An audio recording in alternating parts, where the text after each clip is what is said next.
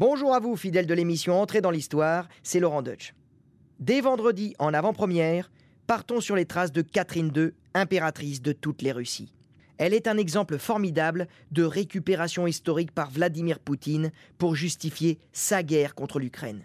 Un discours qui interroge. Le règne de Catherine II de 1762 à 1796 a été considéré comme l'âge d'or de la Russie. Mais si elle a conquis la Crimée et une partie de l'Ukraine actuelle, et qu'elle a participé au partage de la Pologne avec la Prusse et l'Autriche, comparaison n'est pas raison.